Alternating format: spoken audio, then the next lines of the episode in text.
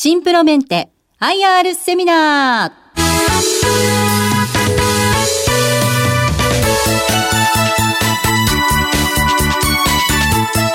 この番組は証券コード6086東証マザーズ上場シンプロメンテ株式会社の IR 活動の一環としてお送りします。お話はシンプロメンテ株式会社代表取締役会長兼社長内藤秀夫さん。手は井上哲夫さんです。この番組は11月17日に東京で開催した朝鮮 IR セミナーを収録したものです。証券コード6086東証マザーズ上場。シンプロメンテ株式会社代表取締役会長兼社長内藤秀夫さんです。どうぞ皆様大きな拍手をお願いいたします。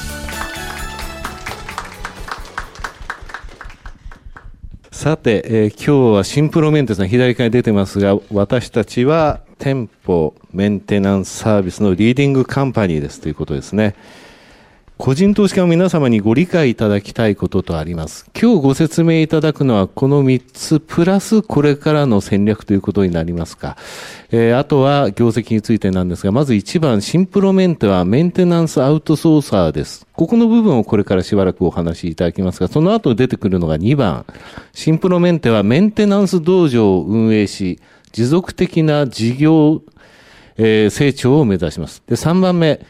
シンプロメンテはメンテナンス業界のコンビニエンスストアを目指しています。24時間365日、店舗の設備機器トラブルに対して、店舗運営に影響が出ないように迅速に丁寧に対応します。ということですね。はい。えじゃあ、一番初めの一番の部分になりますけれども、えシンプロメンテはメンテナンスのアウトソーサーですというところですが、まずは遠隔の部分をちょっとお話しいただきたいんですが、会長、あの、会社をお作りになったのが、これは平成11年。平成11年ですね。10月というと、会長その当時は57歳です。57歳でこのお仕事を起業されたそうます。以前あの聞いたときに、お聞きしたときには、コンビニエンスストア、これは便利だと。はいこれがメンテナンスのところでできないかというのを、あの、建設関係の会社さんを長くやられていて、これからは作るんじゃなくてメンテナンスの方だというふうに思われたということなんですか。はい。えー、社歴遠隔ですが、平成11年10月に創業、7年後に大阪営業所、平成20年4月福岡、平成20年5月株式会社ダスキンと提携、会向けサービスとしてダスキン緊急駆けつけサービスを開始、名古屋、仙台、そして東証マザーズ上場が、えー、3年前ということになりますか。あの、順調に営業所を拡大していってるんですが、この中に一つダスキンと提携とありますけれども、はい、ここの部分の意味って言いますか、はい、ここだけちょっと違うんですけれども、そうですね。ね？はい、これはですね、あの、弊社は、あのいわゆる B2B がお客様を相手にして商売してると。どうしてもその個人のお客様を私どもの、えー、ビジネスモデルでどういうふうに対応できるのか、どういうサービスがご提供できるのか、ご満足をいただけるのかという、その命題がですね、どんなに考えても、まあ、解けないかったんですね。で、たまたま、ダスキンさんの方が、まあ、緊急駆けつけサービスをやりたいんだと。いうお話があったんで、まあ、そうだとしたら、えー、ダスキンさんのフランチャイズシステムですんで、あそこは。全国にネットワークがある FC さんを介して、地域のお客様のメンテナンスのサービスができるんじゃないかと。まあ、そういうふうに思いまして、じゃあ、ということで、えー、ダスキンさんからの申し出を受けて、まあ、少し B2C の世界に足がかりをつけようということで、始めたのがこのダスキンさんとの関係です。じゃあ売上云々の話じゃないんですそうですね。B2C の市場調査というか、どういったところが、その、えー、個人のところにニーズがあるのか、はい、そういったものを知りたかったということですね。はい。なるほど。これはまだ続いてるんです、ね、続いております。はい。えー、ただメインのところは次のページになりますが、えー、ここはですね、あの、えー、ビジネスモデルとしては、まあ、弊社、シンプルがあって、まあ、お客様がいらっしゃって、お客様っていうのは、まあ、基本的には全国を限りなくネットワークされてるまあ、外食産業さんとか、物販小売業さんとか、そういう全国ネットのお客様がいらっしゃって、で、その真ん中に弊社がいて、横にメンテナンスのいわゆる、えー、業務を直接携わる、関係関連業者様。で、我々はこれをまあメンテキーパーって、まあ造語を作って称しております。この真ん中にあって、私どもの中には、まあ、一切あの、基本的に職人さんを抱えずに、全国にいらっしゃる、いわゆる職人さんをネットワーク化して、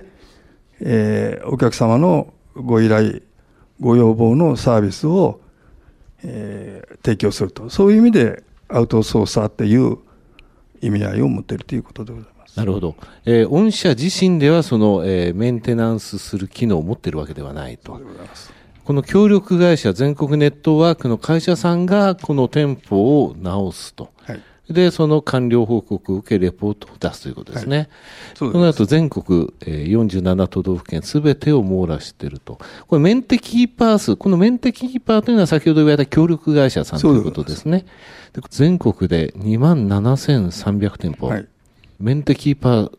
社が5160円、非常に大きいですが、このあの、まあ、特徴のところですね、ここに数字は出てますけれども、えー、教えていただけますでしょうかね。はい、えっと、このまずあの2万7300っていう数字なんですけど、弊社のお客様の総店舗数はですね、7万店舗ちょ、少しあります。でその7万店何歩の中で、弊社にご依頼を現在いただいている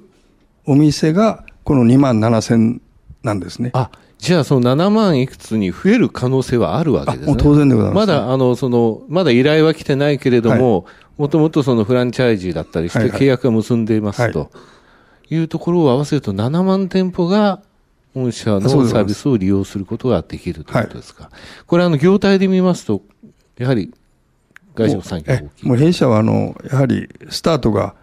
外食産業さんのメンテナンスを、アウトソーサーとしてやるっていうことでスタートしてますんで、はい、まあ、おのずと私どもが一番強いマーケットは外食産業さん、チェーン店さんということになりますんで、大体売上の95%ぐらいが外食産業さんの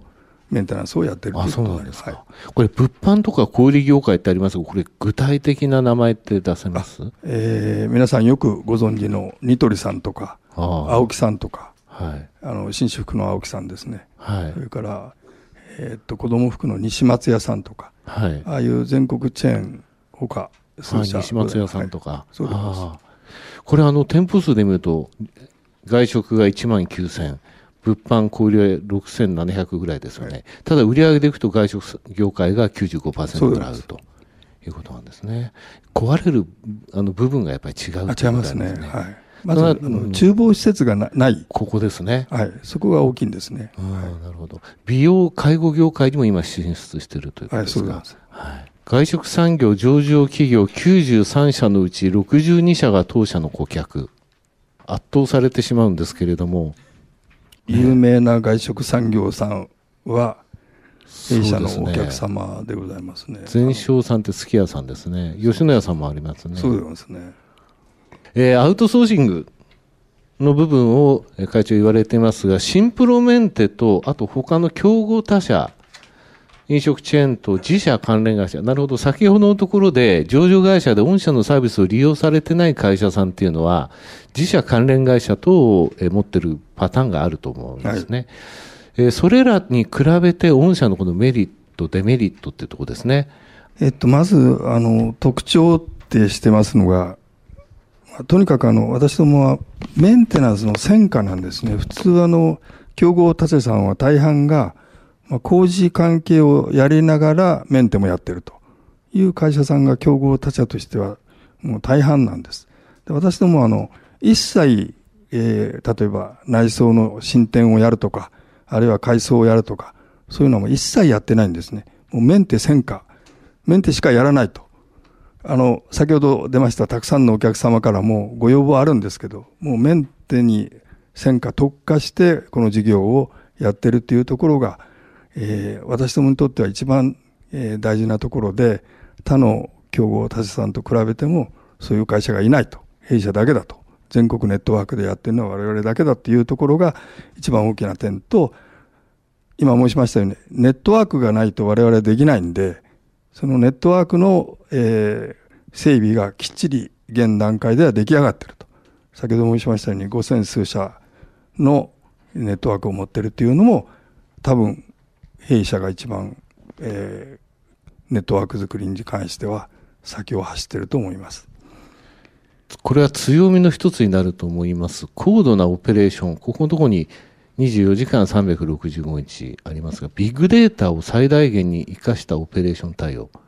これ一つのキーだと思うんですね。また顧客満足度を上げるための業務フロー及びマニュアル。これは御社の内なる部分の話だと思うんですが、ここのところお話しいただけますかね。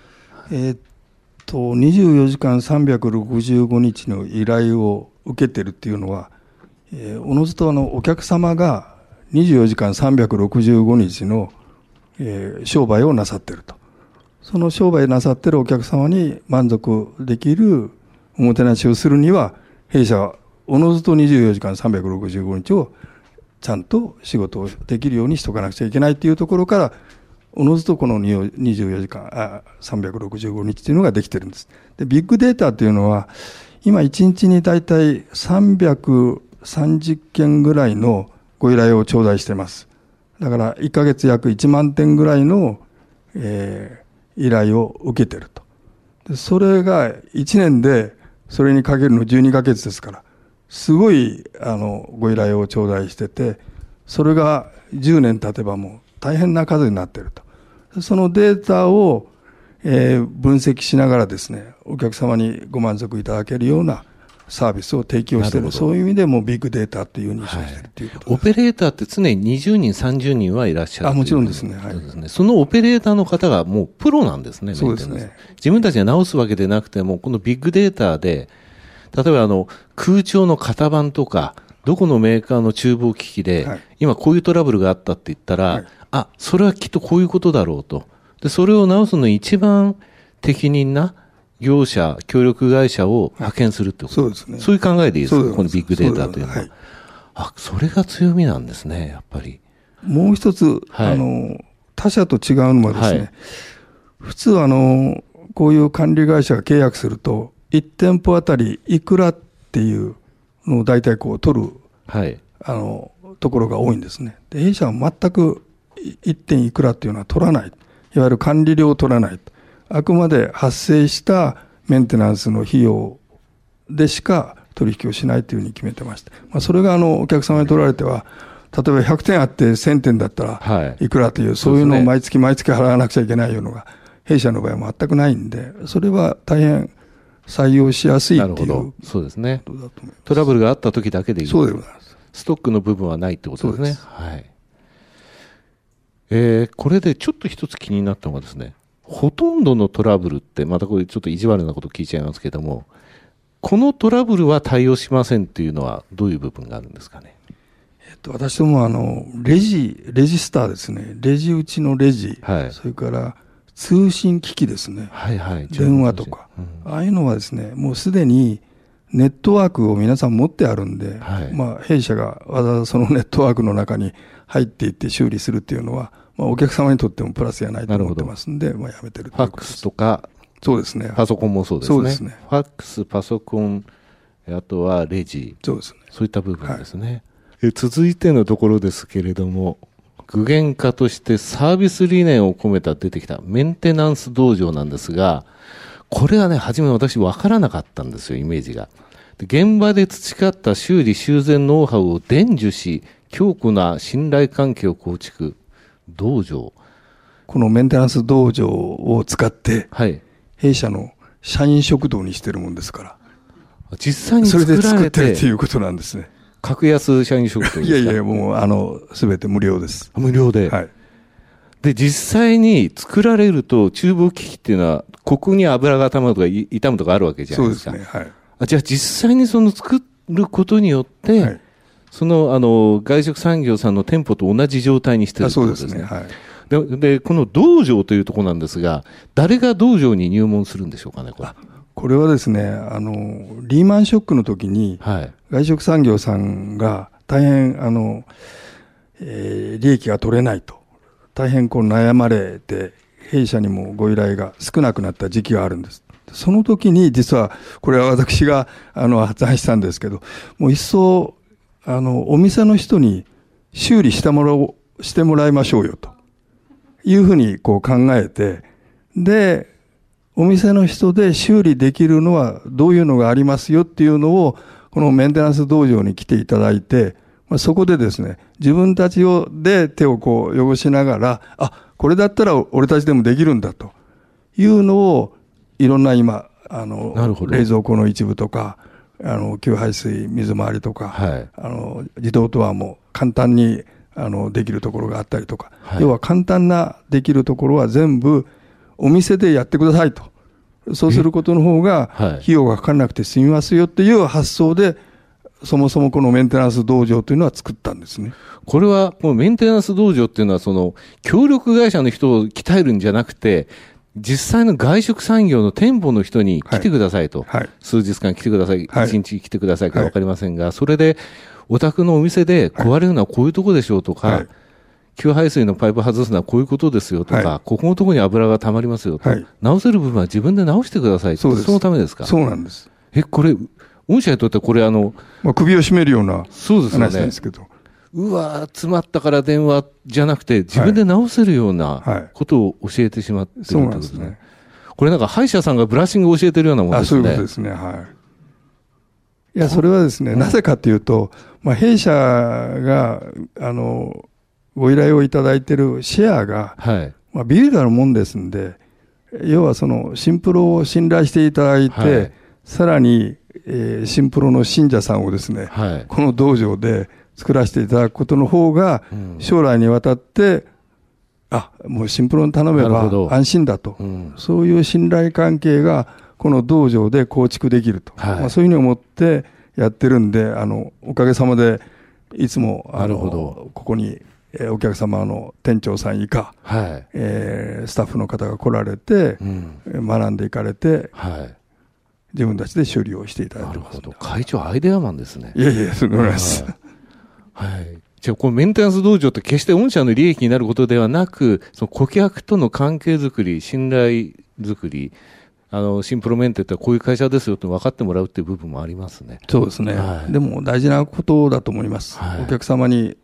サービスを提供する、はい。我々はあの製造業じゃなくてサービス業ですから、まあ、ありとあらゆるサービスを提供する一環としてこれをやってるということです。そうです。業績見通しなんですが、業績見通しのお話ですね。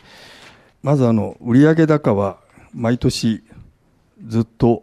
前年度を上回って増収をさせていただいております。まあ、これは今後も多分、えまだ弊社のマーケットに対するシェアが小さいんで、もっともっと更新は継続すると思います。それから経常利益はおのずと売上が上がれば、まあ、弊社はあの設備投資とか、そんなのは一切、まあ、あの先ほどのお話差し上げましたように、いらないんで、まあ、何がいるかというと、一番には、えーオペレーションをやるオペレーターがいて、まあ、管理をする人間がいて、それとそれを、えー囲む、えー事務所と、それから、えービッグデータを管理するコンピューターがあれば、それ以外は何もいらない。いるのは、えー外部にアウトソーサーとしてのえーメンテキーパーがいればいいということなんで、えー売上が上がれば、おのずと収益は上がってくると。収益を害するものがあの少ないって言った方がいいと思います。あのそういう意味で、えーずっと、えー最高を更新をしていると。で、一株当たりの配当金は前期比5円増配と、そうですね30円を計画してますと。えー推移としてはこのように伸びてますと。上半期も順調に、えー前期比プラス12%程度の売上増収ですね。えー利益につきましても8%程度の増益ということになっているということですね。はい。えー2月期の業績予想ですが、まあ、ここまで上半期終わって、で、この11月で、えー第3クォーター終わってと、ここまでのところでも手応えある程度、社長のところで、会長のところであると思うんですけれども、はい、どうでしょうかね、2月期。えっと、一応ですね、はい、2011年2月期の予想は、まあ、売上高55億、はい。えー、期日値で2億5000万という数字は、もう手がきちっと届く予測ができておりますんで、まあ、これを下回るということはあのないと、えー、思いますし、はい、あの少しでも上回る努力を今やっている最中でございます。はい、増配のところも出ておりますが、株主優待、株主優待も今年からですか、今年の1月でしたっけ、はい、に新設されて、この2月決算のところから出されていると。これが100株以上300株未満で、ジェフグルメカード1000円、300株以上で3000円ということですね。はい。はい、売上倍増を目指す新たな事業展開についてご説明します。もうちょっと時間がなくなってきましたが、それほど自分のところのシェア大きくはないよというふうに言われてますけれども、主要4市場が飲食、小売、理美容、介護の開拓余地が大きいと、主要4業種の当社市場シェアは5%だっていうこれあの、上場している飲食のところ、では非常に高いけれども、それ以外のところは大きくないって自分で思われてるということですかね。1140億っていうのは、まあ、弊社があの資産を独自にしてる数字なんですね。はい。大体これぐらい、ね、あの、あるだろうということで、まだ、えー、55億ぐらいですから。はい。シェアもビビたるもんであると。なるほど。今の主要4業種の市場規模っていうのは1140億円。そうですね。はい、それでいくと、自分のところはまだ5%ぐらいしかないと。はいで、これをその業種ごとに分けたのが飲食、小売、理美容、介護はい。介護が出てきましたね。そうです、ね。で、小売飲食は、えー、それなりのパーセンテージですね。大きいですね。小売49.8。はい。ここのところも伸ばしていきたい。全体が4つともの伸ばせる余地が大きいということですね。すねまあ、特に介護は今後力を入れたいところではありますね。はい、はいで、第二創業期というのを歌われています。で、第二創業期とはどういうことをやりたいのかってことですね。そうですね。あの、まあ、私はあの、創業者でして、えー、今年の、3月から再度、3代目の社長になりましたんで、新たに自分でもう一度創業をしようという気持ちで、まあ、あの、社長をあの引き受けております。と言いますのは、まあ、今まで一生懸命数字上もある程度伸ばしてきてますけどやはりあの、まあ、一生懸命やってるっていうのはちょっと余裕がないっていうところもありますんで、まあ、第二創業期としてですねもう一度ちょっと原点に帰ってもう一度会社をきちっと整備をし、えー、内部の固めをすると同時に、まあ、将来もっともっと伸ばせる体質にする必要性があると、はい、まあ、それを第二創業期として3年間3年間を第二創業期と、まあ、はい、あの決めましてその間に内部の、えー、再構築をしつつ、まあ、新たなマーケット新たな事業、うん、それをしっかりあのやっていこうという意味で、はい、まあ、第二創業期と名を打ちました。基盤事業年率10%から15%の成長を想定と。これは先ほど言われました主要4業種という部分に、えー、基盤事業、公共施設等、ここの部分ですね。はい、これのところを10%、15%伸ばす。新たな事業展開。ここのところで異業種との協業、基盤事業の進行、同業界での M&A、M&A わかるんですが、異業種との協業、ここの部分でですね、これはお話しいただける部分でもいいんですが、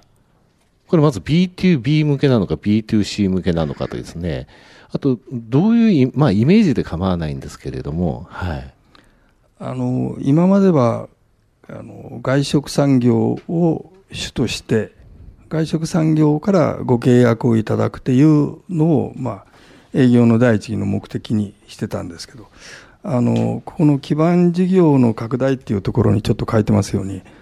公共施設向け等って書いてるんですけど、まあ、例えば日本道路公団、旧日本道路公団、サービスエリアのメンテナンスをすでに、えー、中日本では、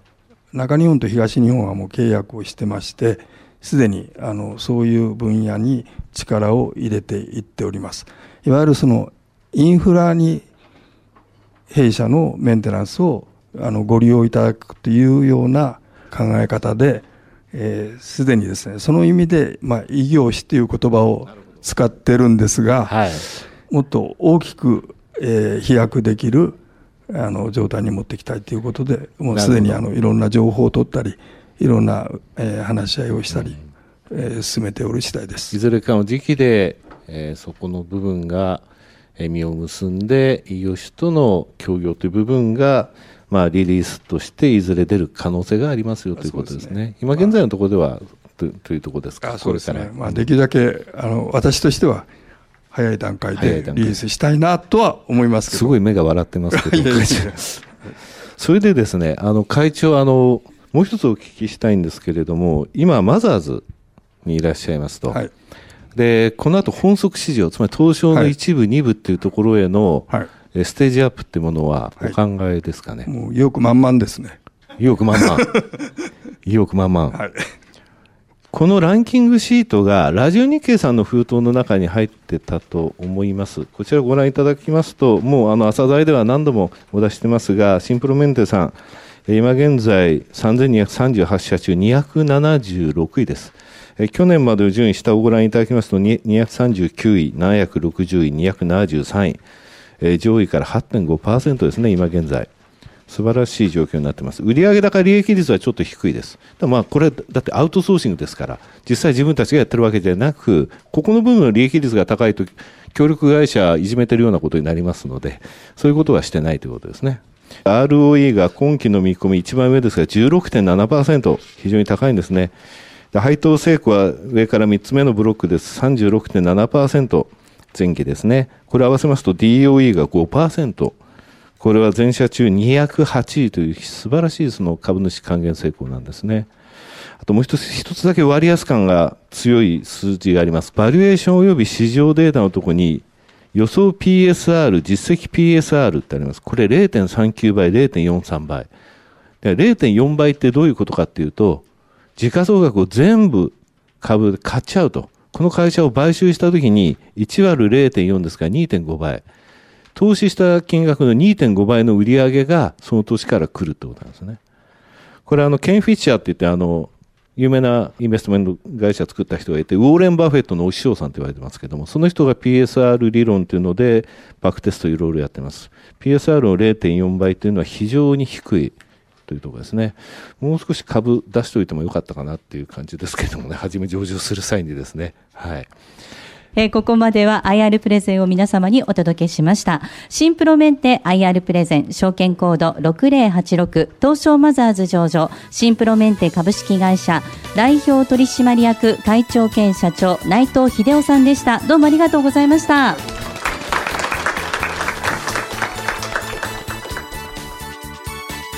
シンプロメンテ IR セミナー。この番組は証券コード6086東証マザーズ上場シンプロメンテ株式会社の IR 活動の一環としてお送りしました。